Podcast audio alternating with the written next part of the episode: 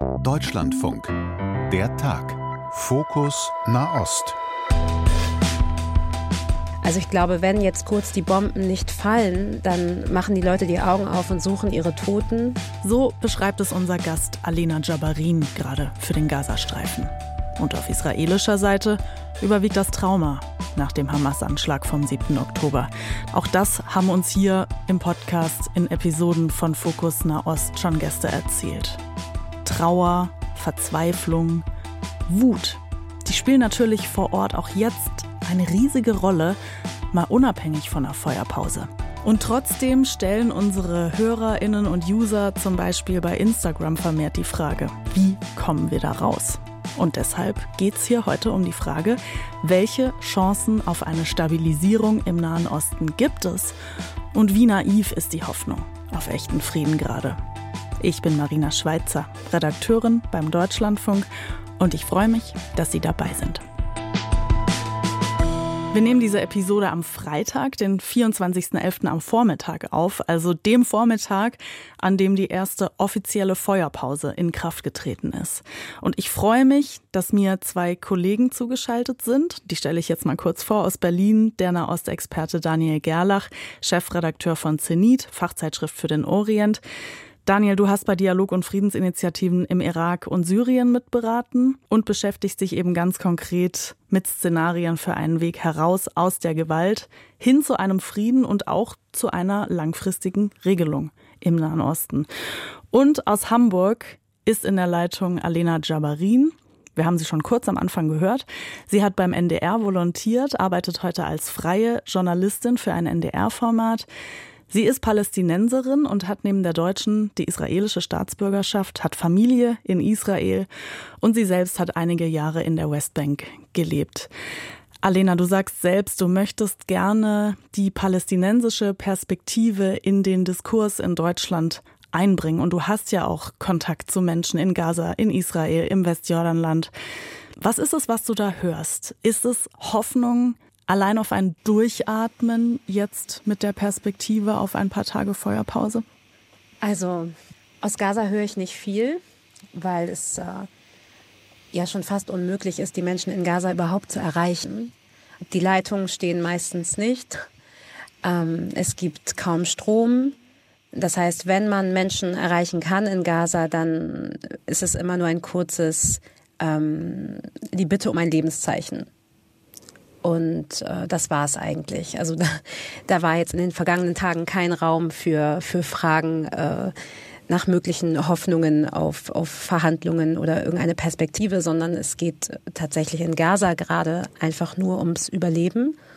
Und für alle Menschen, die dort äh, Angehörige oder Freunde haben, nur um die Frage, ob die überhaupt noch leben und ob die die nächsten Tage überleben werden. Also so ist der, so sieht der Kontakt nach Gaza aus, wenn er überhaupt steht meine Familie in Israel und was ich von den, viel auch von palästinensischen Bürgern und Bürgerinnen in Israel mitbekomme, ist ein sehr besorgtes, ängstliches Beobachten der Situation. Auch Schock über das, was passiert. Aber es ist ein Kriegszustand gerade in Israel und das spüren die Menschen auch. Die Situation ist sehr angespannt. Und wenn ich äh, aus Perspektive gerade der palästinensischen Bürger und Bürgerinnen Israels spreche, dann auch sehr viel, ja, sehr viel Sorge um ihre Rolle in diesem Staat.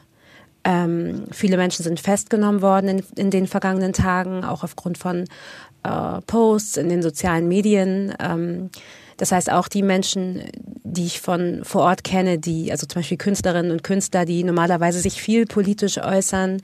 Ähm, es gibt äh, viele, zum Beispiel eine Musik-Community in Haifa, die normalerweise sehr politisch sind.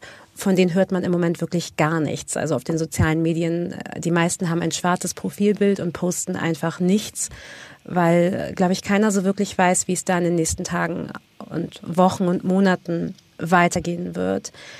Und das Westjordanland ist nochmal eine ganz andere Front, aber darauf können wir vielleicht später nochmal in Ruhe eingehen. Also wenn ich das richtig verstehe, ist das Durchatmen, was jetzt teilweise ja auch so als Atempause in deutschen Medien beschrieben wurde, das ist eher so eine Zuschreibung, die so von außen als Hoffnung mitschwingt? Ich bin mir nicht sicher, ob den Menschen hier in Deutschland das Ausmaß der Katastrophe, die über Gaza hereingebrochen ist, überhaupt klar ist. Also wir sprechen jetzt von, weiß ich nicht, knapp 15.000 Toten. Die Menschen haben aufgehört zu zählen. Ich habe vorgestern mit einem Chirurgen aus dem Al-Shifa Krankenhaus gesprochen, einem Deutschen, der jetzt auch in Deutschland ist, der dort die Tage operiert hat. Die haben Amputation vorgenommen ohne, ohne Narkose. Also ich glaube, wenn jetzt kurz die Bomben nicht fallen, dann machen die Leute die Augen auf und suchen ihre Toten. Über die Hälfte der Bevölkerung in Gaza ist jetzt obdachlos, ist vertrieben. Die Menschen haben nichts zu essen, sie haben keine medizinische Versorgung. Also ich weiß nicht, ob man da von, von Hoffnung sprechen kann. Vielleicht kann man sich kurz sortieren, versuchen, Familienangehörige zu finden, Tote zu bergen. Und ich glaube, es wird nicht über viel hinausgehen.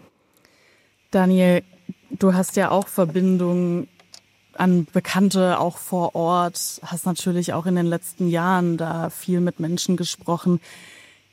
Merkst du zu diesem Zeitpunkt irgendwo eine Bereitschaft, über das Geschehene und die Gegenwart hinauszudenken? Bemerkenswerterweise schon. Also ich finde, sowohl in Israel als auch in der arabischen Welt gibt es viele Menschen, die diesen, diesen Schockmoment und diese Katastrophe gerade zum Anlass nehmen, um genau darüber nachzudenken. Und das finde ich eigentlich beachtlich. Ich glaube, auf der einen Seite ist die politische Führung nicht in der Lage, irgendwelche Szenarien zu entwerfen oder äh, über die politische Zukunft äh, für Gaza wirklich nachzudenken. Ich glaube auch, dass sie dermaßen auf der einen Seite von öffentlichem Druck und auch von Wut getrieben ist, dass sie das dazu wirklich nicht in der Lage ist. Aber ähm, ich sehe schon, dass viele Menschen in der Region sich darüber ernsthaft Gedanken machen und das hängt äh, vor allem mit mit einer Sache zusammen. Der, also als der 7. Oktober über äh, den Süden Israels hinein, äh, also eingebrochen ist und äh, die Hamas und ihre Verbündeten dieses Massaker verübt haben, da war vielen Menschen äh, in den ersten Stunden ja das Ausmaß nicht klar. Äh, es kamen dann zaghafte Stimmen aus der arabischen Welt, aus den Nachbarstaaten, auch der, der Verurteilung ähm, dann hatte man aber das Gefühl, als die israelische Militäroperation begann, musste man sich sofort für eine Seite entscheiden. Und da war Empathie für die israelischen Opfer gar nicht mehr angesagt, sondern es war jetzt klar, man muss sich auf eine Seite stellen, um möglicherweise internationalen Druck aufzubauen, Schlimmeres zu verhindern, aber auch einfach seine Solidarität, also keinen Zweifel an seiner Solidarität an der palästinensischen Sache zu lassen. Wenn man aber jetzt mal abseits von den medialen Verlautbarungen mit Menschen gesprochen hat, und zwar sowohl Diplomaten, auch Regierungsbeamten, ähm, was ich hin und wieder dann tue, auch aus der Region, dann stelle ich fest, dass man sich sehr wohl Gedanken macht, weil man eben absolut verzweifelt ist angesichts dieser Situation und auch die Brutalität und letztendlich auch die Ursache dieser Katastrophe äh, schon auch würdigt. Und damit meine ich sowohl die langfristige Ursache, das heißt eben der, der, der Nahostkonflikt und die Besatzungspolitik äh, und, das, und, und die ungelöste Zukunft von Gaza und den palästinensischen Gebieten, aber auch dieser unmittelbare Anlass und eben der, die, die, die, dieser Angriff äh, am 7. Oktober äh, durch die Hamas und ihre und den islamischen Dschihad und andere Gruppen aus dem Gazastreifen. Das denke ich schon. Ich bin eigentlich eher, ähm, ich bin nicht optimistisch, aber ich finde es doch interessant, dass sich Menschen offensichtlich darüber Gedanken machen, dass es so nicht weitergehen kann. Und das höre ich auch von Vertretern der israelischen Zivilgesellschaft, sogar von beachtlich vielen. Es gibt ja Menschen, die demonstrieren äh, gegen den Krieg, die demonstrieren für einen Waffenstillstand in Israel. Das sind zwar wenige, aber dass sich angesichts dieser Katastrophe überhaupt jemand traut, das zu tun, äh, finde ich doch anerkennenswert. Also Daniel hat recht. Die Hoffnungslosigkeit oder die im Moment überhaupt nicht Fähigkeit, über Perspektiven nachzusprechen, äh, nachzudenken, von der ich eben sprach, die bezog sich auf die Bevölkerung in Gaza. Also ganz konkret, ob die Menschen in Gaza jetzt heute Morgen aufgewacht sind und in irgendeiner Form vielleicht eine Hoffnung verspüren, weil es diese Feuerpause gibt. Da würde ich sagen, auf gar keinen Fall. Aber natürlich, wenn man über Gaza hinaus guckt, da gibt es natürlich Menschen, die sich jetzt Gedanken machen und die diese Eskalation und diese Katastrophe, in der wir uns gerade befinden, schon auch als Chance möglicherweise sehen, weil ja jetzt der Druck da ist, ähm, dass es eine politische Lösung geben muss. Es gibt da so ein, so ein, Zusammenspiel von so mehreren Faktoren, die interessant sind.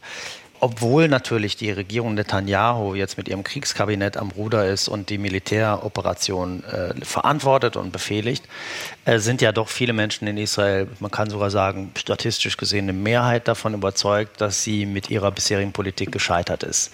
Dass sie auf der einen Seite die Gefahren unterschätzt hat, auf der anderen Seite aber auch mit der, mit der Verschärfung und dem, dem, dem steigenden Druck und der vollkommen kompromisslosen aggressiven Haltung gegenüber den Palästinensern und dem Versuch, eine Zwei-Staaten-Lösung wirklich für alle Zeiten zu verunmöglichen. Damit ist sie offensichtlich gescheitert.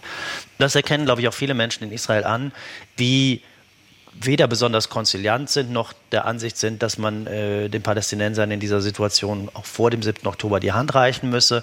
Sie erkennen einfach, die bisherige Politik ist gescheitert. Wir sehen, dass die Amerikaner sich natürlich aufgrund dieses Drucks und auch innenpolitischen Drucks zum ersten Mal seit langer Zeit wieder mit, mit, mit dem Nahostkonflikt beschäftigen und versuchen, sich dort einzubringen. Sogar die Vorregierung Trump, an der man wirklich äh, nichts Gutes lassen kann, hat sich mehr um den Nahen Osten gekümmert als Biden, auch wenn man natürlich sagen muss, das, was sie da vorgeschlagen hat, ist ein Plan gewesen, der nicht, äh, nicht tragfähig war und auch nicht die Zustimmung der meisten äh, Staaten äh, und Gesellschaften im Nahen Osten findet. Aber dieses gebetsmühlenhafte, diese Wiederholung eine Zwei-Staaten-Lösung ist unmöglich, das wird es niemals geben, das ist mit der israelischen Führung zu machen.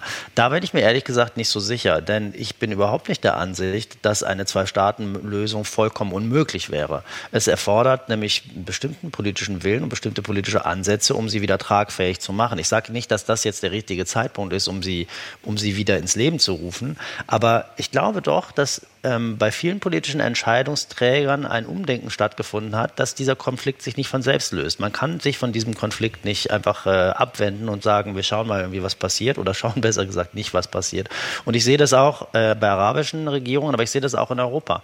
Mehr und mehr äh, Staatschefs und, und Verantwortliche kommen doch zu dem Schluss, dass dieser Konflikt sehr, sehr negative Auswirkungen auf das Gefüge, internationale Gefüge, auf die Gesellschaften in der Region und in Europa hat und dass man ihn nicht einfach ignorieren kann. Und äh, wie lang, also ob, ob jetzt das, das Engagement, äh, wenn dann irgendwann wieder die Waffen schweigen, tatsächlich anhält, ist eine andere Frage. Es haben sich da schon viele äh, eine blutige Nase geholt bei dem Thema. Aber ich denke, dass man das schon äh, nicht aus dem Blick verlieren sollte. Diejenigen, die immer sagen, eine Zwei-Staaten-Lösung ist vollkommen unmöglich oder eine palästinensische Eigenverantwortung ist schon vollkommen unmöglich, die müssen dann schon wirkliche sachdienliche Argumente vortragen und dann stellt man fest, es hängt bei ganz, an ganz konkreten politischen Entscheidungen, aber eine allgemeine Unmöglichkeit der Zwei-Staaten Staatenlösung sehe ich überhaupt nicht. Dann lasst uns doch jetzt hier vielleicht mal ganz kurz strukturieren und wirklich über Schritt für Schritt nachdenken. Ich würde ganz gerne euch einen Kommentar vorspielen von einem User bei uns auf Instagram, der sich gemeldet hat mit dem Gedanken, woher, woraus man einen ersten Schritt machen kann. Meine Kollegin Fanny Buschert hat den für uns vertont. Langfristig müssen beide Seiten erkennen, dass es keinen Sinn macht, darüber zu diskutieren, wer angefangen hat, wer was getan oder gelassen hat. Das ist aber auf beiden Seiten aktuell nicht zu sehen, also gibt es im Moment leider keine realistische Hoffnung für einen langfristigen Frieden oder vielleicht sogar eine Aussöhnung. Also diese Frage, wo beginnt man? Also man spricht immer von beiden Seiten. Es gibt natürlich viel, viel mehr als zwei Seiten in diesem Konflikt. Also ich würde sagen, es gibt mindestens vier oder fünf. Denn weder auf der israelischen noch auf der palästinensischen Seite kann man ja davon sprechen, dass es für eine Seite mit einer politischen Haltung ähm, und einem politischen Ziel gibt, sondern es sind eben es ist doch relativ unterschiedlich, wer was möchte. Und ähm, das ist ja auch ein Teil dieser verhängnisvollen Situation, dass sich politische Prioritäten und politische Programme ändern, je nachdem, wer an der Macht ist und je nachdem, wie die äußere, äußeren Umstände sind.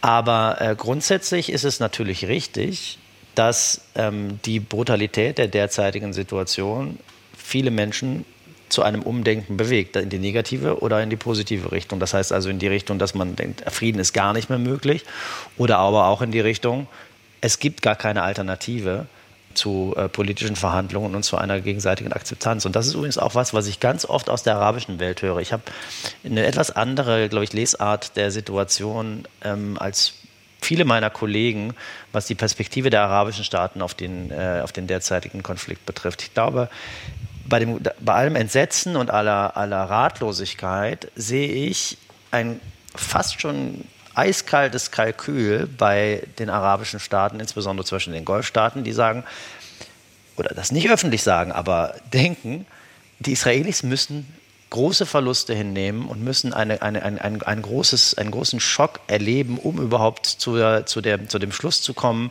dass sie wieder Kompromisse machen müssen. Denn die, die, die, die Ansicht auf der diplomatischen Ebene war doch äh, weit verbreitet, dass Israel mit seinen Normalisierungen mit den arabischen Staaten im Grunde dabei ist, auf allen Fronten zu gewinnen.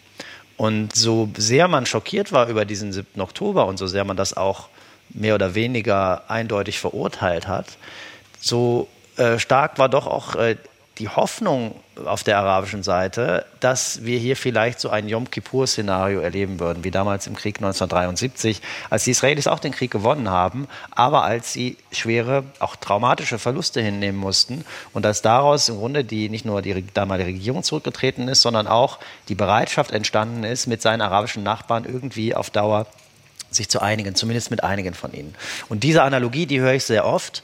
Und insofern denke ich, dass das ganz, ganz wichtig ist, bei den, bei den Szenarien, bei provisorischen oder langfristigen Lösungen auch mit einzupreisen. Es gibt diese Hoffnung, dass aus diesem Konflikt etwas Positives herauskommen könnte. Für viele jüdische Israelis, die jetzt gerade so sehr dieses noch stärkere Bedürfnis nach Sicherheit haben oder eine so stark ein so stark erschüttertes Sicherheitsgefühl jetzt nochmals, ist so ein Gedanke natürlich unerträglich.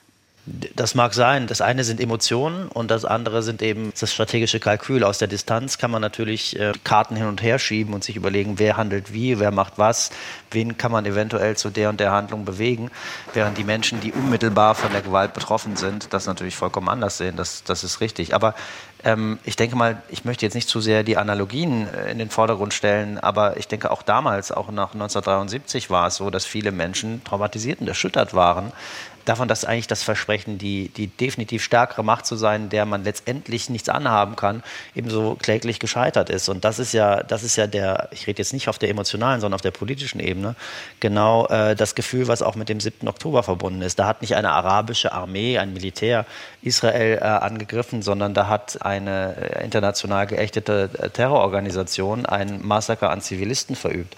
Aber was daraus entstanden ist, bewegt, also schon einige im arabischen Lager, glaube ich, zu der Hoffnung, dass man eventuell hier wieder eine Kompromissbereitschaft auf der israelischen Seite finden könnte, wenn, das, wenn Netanyahu und die extremistischen Verbündeten, die er an der Regierung äh, beteiligt hat, eben zurücktreten und eventuell wieder so ein Moment kommt, dass ein eine, gemäßigte israelische Führung an die Macht kommt, die dann Verhandlungen aufnimmt. Die Frage ist, mit wem? Sie hat nämlich auf der anderen Seite derzeit keinen wirklichen Verhandlungspartner.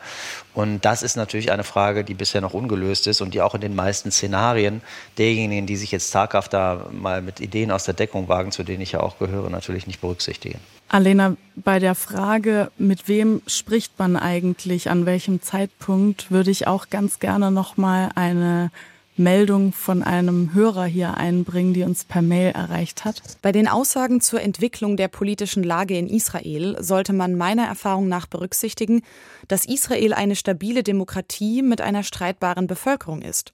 Sobald wie möglich wird man dort die Ereignisse des 7. Oktobers aufarbeiten und Konsequenzen ziehen, ganz anders in Gaza. Wer vertritt, wer spricht für Gaza? Hast du dazu einen Gedanken? Ähm, ja, also wer spricht überhaupt für die palästinensische Bevölkerung? Und das ist, äh, das ist ja die große Frage, die mich halt auch ein wenig hoffnungslos eher zurücklässt im Gegensatz zu Daniel. Also ich verstehe schon, ähm, wenn du sagst, dass in der Situation gerade auch eine Chance besteht, weil es ist klar, es muss eine politische Lösung geben und Israel und Palästina, der Konflikt ist jetzt wieder auf der Agenda international. Aber wir haben nicht nur auf der, auf der israelischen Seite eine Regierung, die bis eigentlich kurz vor dem Massaker und kurz vor dem Krieg fast gestürzt worden wäre. Es gab ja diese massiven Proteste über Monate und ich war auch teilweise da und habe das gesehen und beobachtet.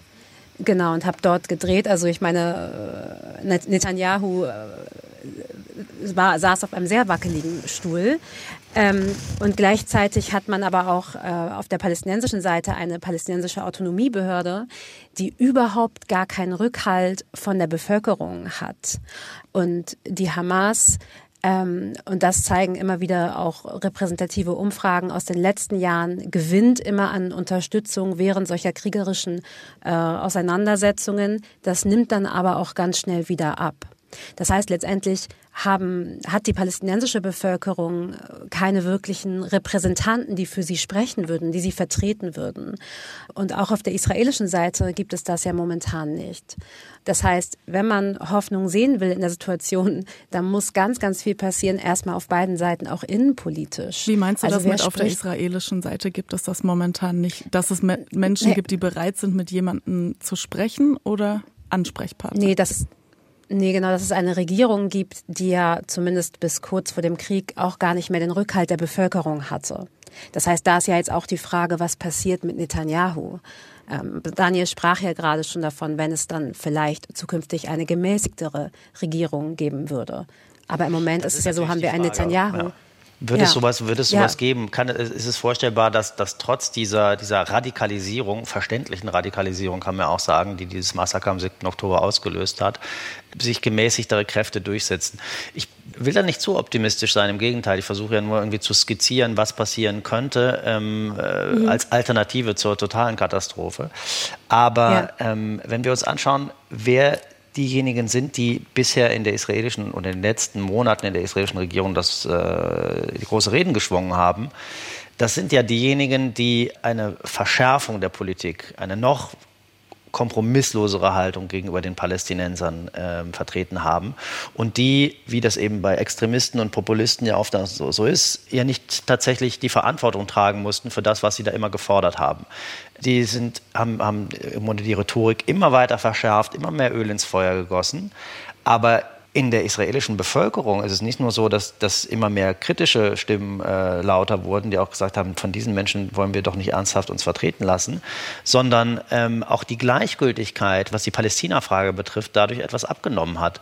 Äh, jahrelang habe ich das so beobachtet, dass, dass Israel so beschäftigt war mit anderen Themen, seien es die, die hohen Preise, die wirtschaftliche Situation, innenpolitische Konflikte, dass man sich eigentlich mit der Palästina-Frage und dem Verhältnis zu den Palästinensern überhaupt nicht mehr auseinandergesetzt hat. Das war in den, in den Abendnachrichten, kam das, wenn es dann mal einen Anschlag gab, schon, aber ansonsten kam das irgendwie an siebter oder achter Stelle irgendwie zu diesem Thema. Und das hat sich, glaube ich, schon auch geändert. Äh, nicht nur durch den 7. Oktober, sondern auch die Situation, die dem vorausgegangen ist. Und ähm, es zeigt sich ja auch, dass die radikalsten, die sich so gerne als Männer der Tat inszenierten, überhaupt keine Antwort auf diese Situation hatten. Im Gegenteil, aus der israelischen Armee gab es Vorwürfe, dass äh, die israelische Armee auch deswegen so verunsichert war und äh, vielleicht auch mangelnde Einsatzbereitschaft hatte, weil sie sich so darauf konzentrieren musste, im Westjordanland die wirklich planmäßigen Übergriffe von, von extremistischen Siedlermilizen gegen Palästinenser und palästinensische Städte zu begleiten und, und auch zu beschützen. Darüber haben sich auch Offiziere der Armee beschwert. Es gab Offiziere, die haben da von Rechtsterrorismus gesprochen. Und als dann der, der 7. Oktober Oktober äh, stattgefunden hatte, wurden diese Figuren, also diese extremistischen Figuren im Kabinett, äh, ja dann auch äh, ein Stück weit marginalisiert. Es wurde dann ein Kriegskabinett einberufen, auch mit zwei Vertretern der Opposition. Und äh, die Rechtsradikalen reden zwar weiter, aber letztendlich sind sie ja nicht in der Lage, irgendwas anzubieten, noch haben sie irgendwelche Erfahrungen im Umgang mit solchen Konflikten. Die einzigen, die eigentlich Erfahrung haben im Umgang mit militärischen Konflikten, sind Joachim Galant, der Verteidigungsminister, und Netanyahu selbst, obwohl der auch ja kein großer Kriegspremier gewesen ist, sondern im Laufe der Zeit ja eigentlich eher selten Krieg geführt hat. Und das muss man sich eben äh, vergegenwärtigen. Stellt euch vor, es, wir hätten hier irgendwie in Deutschland einen militärischen Konflikt und Björn Höcke und Alice Weidel würden im Kabinett sitzen. Das ist zwar ein, vielleicht ein hinkender Vergleich, aber das sind die Leute, die eben groß reden, aber de facto in der, in der, in der Führung von solchen Operationen und in der Führung von, von Regierungsgeschäften in Krisenzeiten überhaupt null erfahren sind und nichts anderes können, als große Reden zu schwingen. Das stimmt. Und ich möchte gerne einmal bestätigen, was Daniel gesagt hat und noch ein bisschen weiter darauf eingehen, wie wenig eigentlich die, die Realität der palästinensischen Bevölkerung für die Mehrheitsgesellschaft Israels im Alltag eine Rolle gespielt hat. Ich habe das immer sehr, sehr deutlich gesehen. Ich habe ja drei Jahre im Westjordanland gelebt und gearbeitet in Ramallah und meine Familie ist in Israel. Ramallah und Tel Aviv sind, wenn die Straßen leer sind und man gut durch den Checkpoint kommt, 30 bis 40 Minuten mit dem Auto voneinander entfernt. Und äh, ich habe oft, bin morgens in Ramallah aufgewacht und bin dann zum Beispiel abends zu meiner Familie zum Abendessen gefahren, wieder zurückgefahren, dann nach Ramallah. Man kann sich nicht vorstellen, was das für unterschiedliche Welten sind und wie groß die Diskrepanz ist zwischen der Lebensrealität der palästinensischen Bevölkerung, zum Beispiel im besetzten Westjordanland, und der israelischen Bevölkerung in Israel. Und sobald man durch den Checkpoint fährt und auf den israelischen Highways nach Tel Aviv oder Haifa fährt, ist es so, als wäre das Westjordanland hunderte, tausende von Kilometer entfernt. Es ist aber eigentlich nur ein Steinwurf. Und wenn man sich äh, in der israelischen Mehrheitsgesellschaft bewegt, dann merkt man auch, wie wenig viele Menschen dort wissen, unter was für Umständen palästinensische Menschen überhaupt leben. Es gibt kaum Beziehungen, es gibt kaum Freundschaften. Es gibt kaum Einblick in die Lebensrealität der anderen. Das gilt auch für die Siedler, ja, interessanterweise. Also es gibt ja auch zwischen der israelischen Mehrheitsgesellschaft, vielen Menschen, die in Kern Israel leben, und den Siedlern, die dort in der Westbank äh, leben und im permanenten Konflikt mit den Palästinensern sind, ganz wenig Beziehungen und persönliche Freundschaften. Total. Und das macht es, das war manchmal für mich fast absurd, wenn ich mit, mit Israelis gesprochen habe, gerade aus, aus der Westbank kommt oder wenn, wenn die mich dann auch gefragt haben, hey, where are you from? Und ich dann meinte, hey, I live in Ramallah. Haben die mal ganz große Augen bekommen und als ob ich irgendwie auf einem, von einem anderen Planeten gerade komme. Dabei ist es halt nur eine halbe Stunde voneinander entfernt.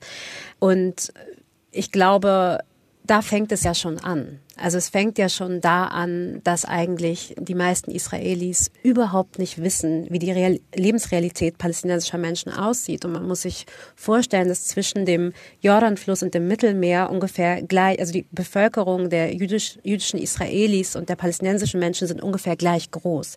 Wir sprechen von etwa sieben Millionen jüdischen Israelis und sieben Millionen palästinensischen Menschen, die auf kleinstem Raum, aber unter absolut unterschiedlichen Umständen äh, leben, die aber so eng miteinander verwoben sind, dass, dass man sie eigentlich nicht mehr getrennt denken kann.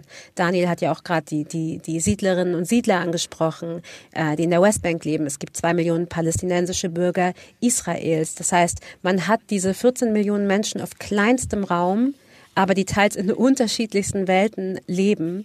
Und da ist natürlich die Frage, was könnte es eine, für eine Vision geben? Was für ein Szenario könnte man sich denken, in dem diese 14 Millionen Menschen in Frieden und Sicherheit miteinander leben können. Ich äh, werfe jetzt mal einen Begriff ein, der uns auch erreicht hat von außen, und zwar das Thema gemeinsame Traumabewältigung. Also wenn man sich vorstellt, jetzt auch, also auch auf der Seite Israels, dass man jahrzehntelang sehr lange sich unsicher gefühlt hat auch, dass man äh, für sich diese Traumata auch hat, auch nach Anschlägen von der Hamas, auf verschiedene Anschläge, verschiedene Gräueltaten. Wenn wir über erste Schritte sprechen, und das tun wir ja jetzt, alle wollen Sicherheit. Das ist ein gemeinsamer Nenner. Muss dann gemeinsam es beginnen mit einer Art von Traumabewältigung? Wie kann die aussehen? Darf ich mal ganz kurz einhaken? Ich, ich, ich muss mich irgendwie weigern, von ersten Schritten zu sprechen. Es tut mir leid, weil ich weiß, dass, dass die Menschen sich danach sehnen, auch in Deutschland über, über konstruktive Ideen zu sprechen. Aber wenn man sich wirklich jetzt einmal vor Augen führt, Gaza ist komplett zerstört. Es, hat, es gibt keine Infrastruktur mehr. Es gibt die Hälfte, über die Hälfte der Menschen ist vertrieben. Die Hälfte der Häuser sind zerstört. Äh, es gibt keine Mühlen mehr, es gibt keine Straßen mehr, es gibt keine Schulen mehr, alles ist kaputt. Und es ist noch nicht vorbei, das ist ja auch klar. Und es ist noch nicht vorbei. Wir haben eine, wir haben eine sehr fragile äh, temporäre Feuerpause. Netanyahu hat ganz klar gesagt, wir sind noch nicht fertig, wir haben unser Ziel noch nicht erreicht. Ne?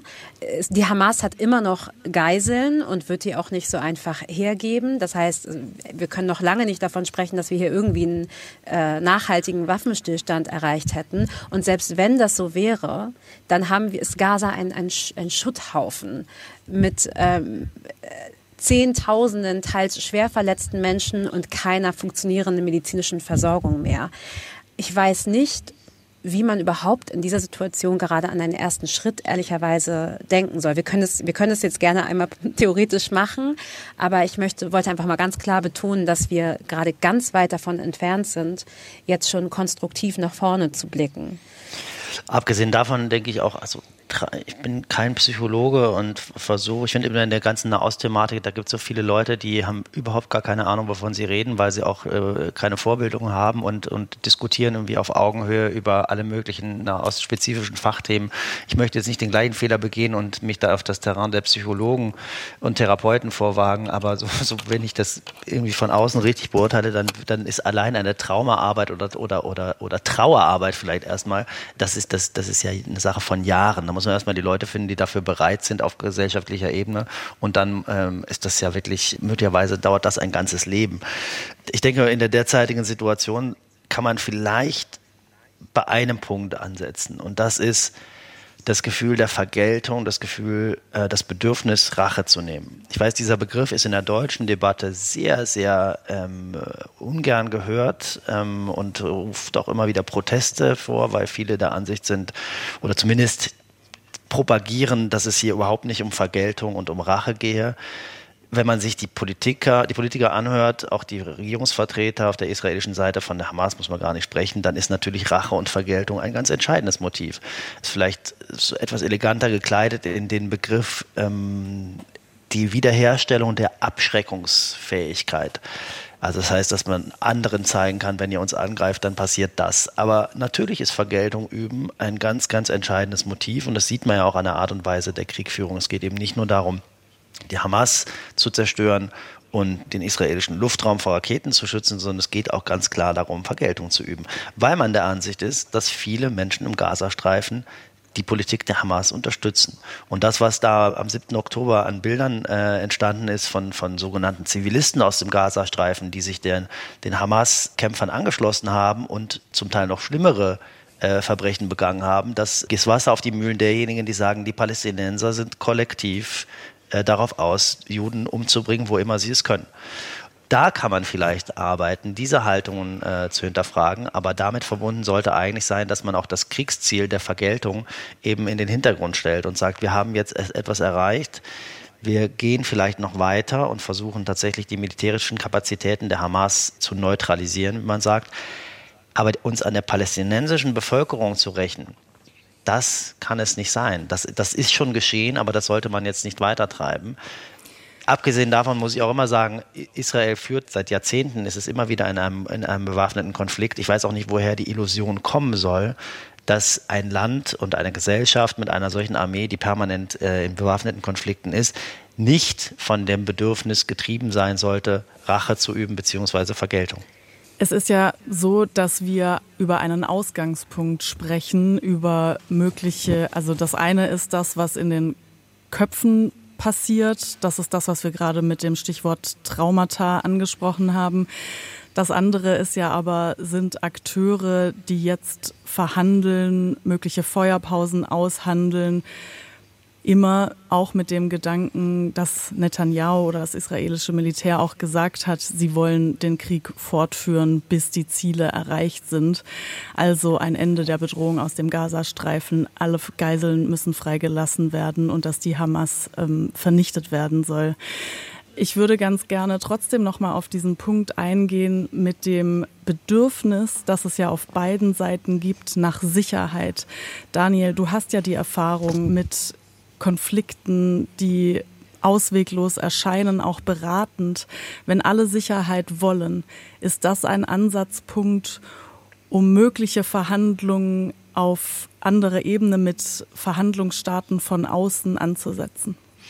Das ist ein ganz wesentlicher Punkt, denn das ist ja auch das Hauptargument gewesen, mit dem äh, Netanyahu damals Ende der 90er Jahre dann ja auch äh, erfolgreich äh, die israelische Bevölkerung auf seine Seite gezogen hat, gesagt hat, dieser Oslo-Prozess, der Frieden mit den Palästinensern, der bedroht unsere Sicherheit und er gibt den Palästinensern Hebelpunkte und Macht, die wir uns nicht leisten können. Also das Risiko, den Palästinensern so viel Land zu geben und so viel äh, Eigenverantwortung, das ist zu hoch.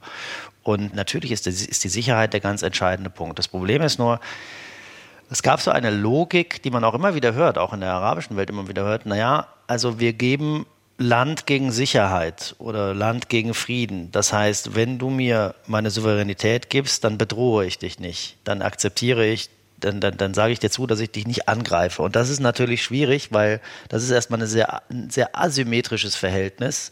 Und es ist ja immer mit der Bedrohung verbunden. Auf der anderen Seite muss man natürlich auch sagen, wenn man nichts anderes zu geben hat, als dass man Frieden macht, als dass man Ruhe gibt, als dass man äh, nicht mehr angreift, dann fällt man natürlich auch auf diese Verhandlungsposition zurück. Sicherheit ist ein ganz entscheidender Punkt.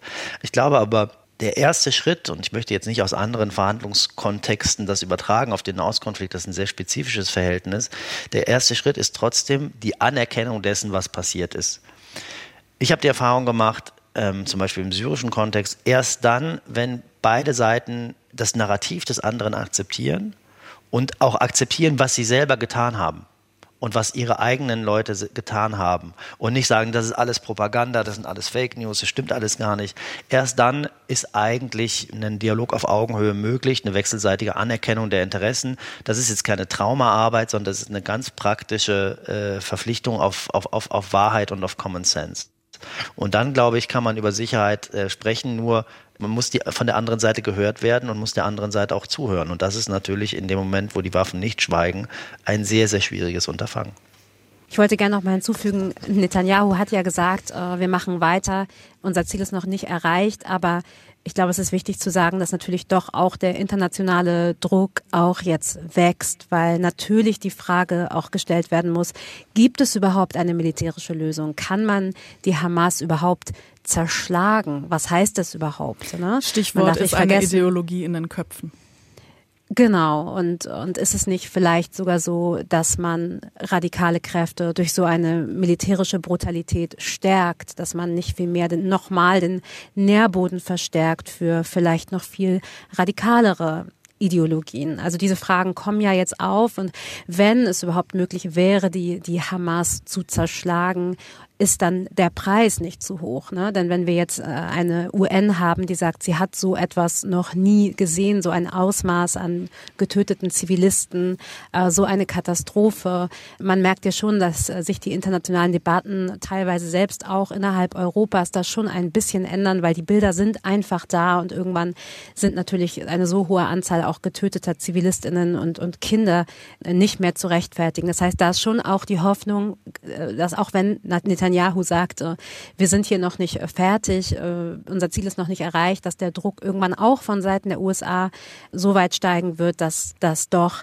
die Parteien dazu gezwungen sein werden, zu verhandeln und eine politische Lösung zu finden, weil eigentlich kann es so eigentlich kann es so nicht weitergehen. So, das ist, das ist der eine Punkt, den ich machen wollte. Und zum Thema Sicherheit.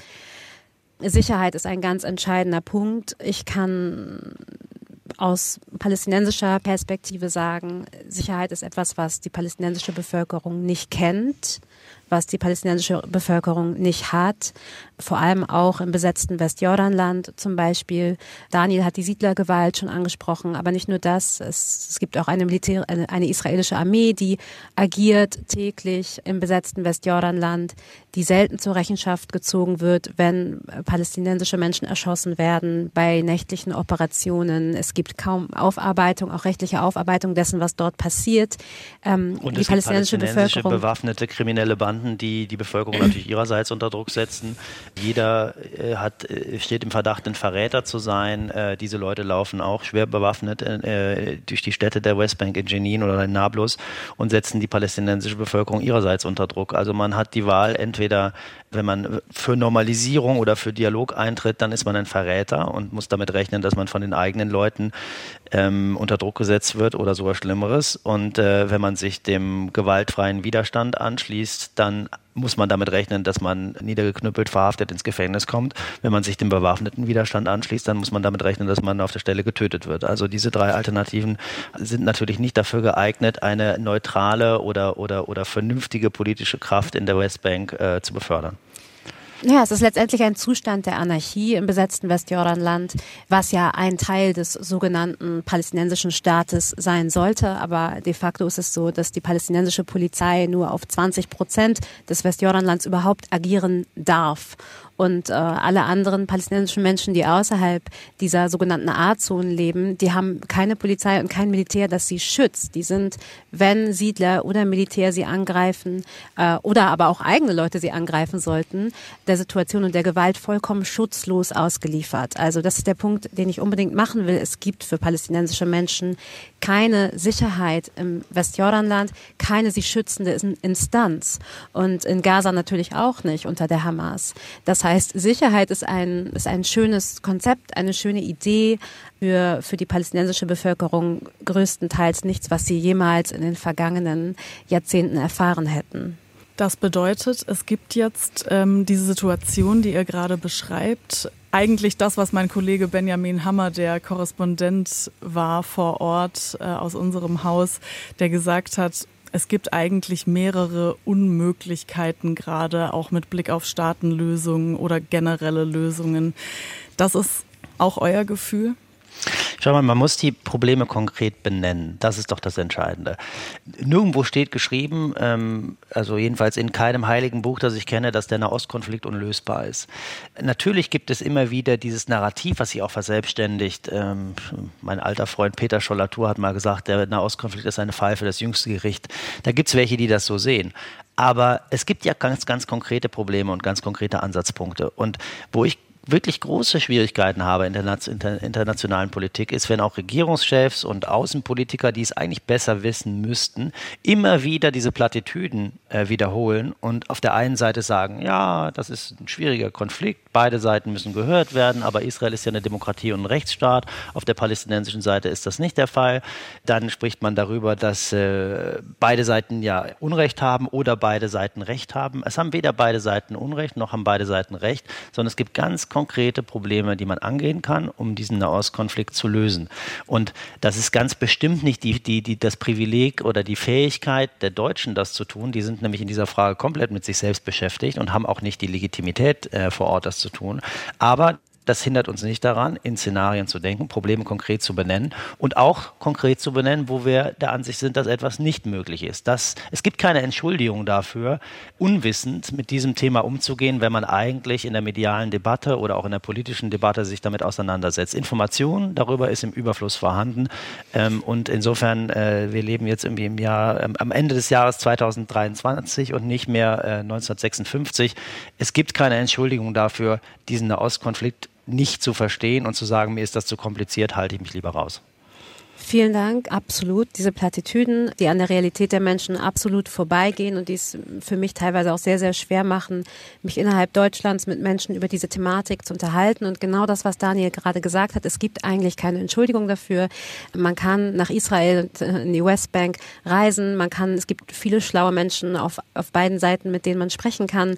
Es gibt viel Forschung. Es gibt politische Stiftungen vor Ort, mit denen man sich treffen kann. Also es ist, und die Politiker wissen auch, wie wie die Lage vor Ort. Es sind ja auch oft einfach Ausreden, um sich mit diesem unangenehmen Thema nicht auseinandersetzen zu müssen. Und das Problem ist, dass gerade viele junge Menschen in Deutschland aber andere Zugänge mittlerweile haben und sehen, ja eben auch erkennen, dass vieles, was unsere Politik sagt, einfach auch Plattitüden sind und, und eine Diskrepanz sehen zwischen dem, was, was eigentlich Realität vor Ort ist und dem, was unsere Politiker so erzählen. Aber wie Daniel gerade gesagt hat, man muss die Probleme konkret benennen und um das vielleicht einmal noch mal ganz kurz zu tun, wir haben im besetzten Westjordanland, was der palästinensische Staat werden sollte, Hunderttausende israelische Siedler, die dort völkerrechtswidrig leben. Wir haben einen Großteil des Landes, der unter israelischer Kontrolle de facto ist, über den palästinensische Menschen nicht verfügen können, auch nicht über die Ressourcen, nicht über die Grenzen,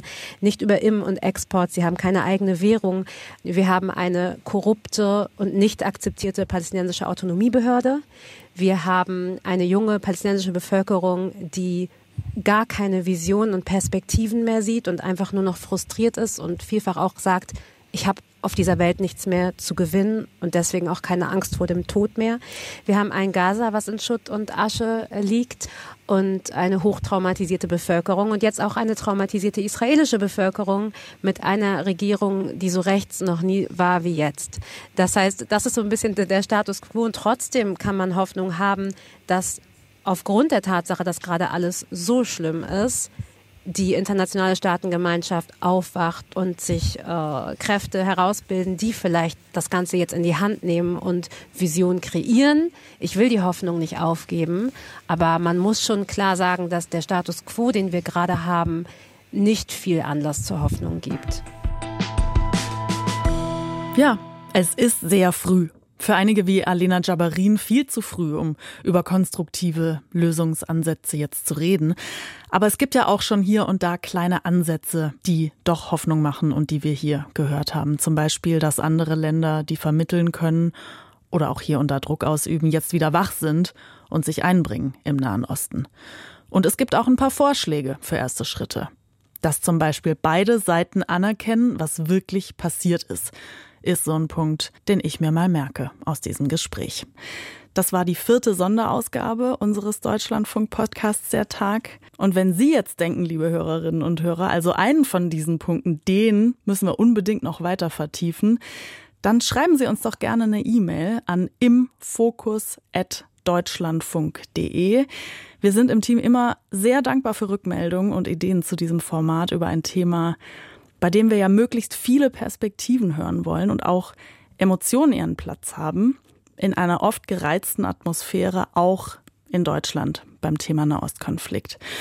Und wer die ersten drei Folgen noch nicht gehört hat, der kann das immer noch tun. Das gibt sie noch zum Nachhören in unserer Deutschlandfunk Audiothek App zu finden, hier im Feed von der Tag, immer mit dem Stichwort Fokus Nahost. Ich will noch einmal ein Danke loswerden an Philipp May, er war Redakteur dieser Folge und im Hintergrund unterstützt haben auch Fanny Puschert, Sina Fröndrich und Jens Becker. Danke fürs Zuhören, Mitdenken und dabei bleiben. Ich bin Marina Schweizer.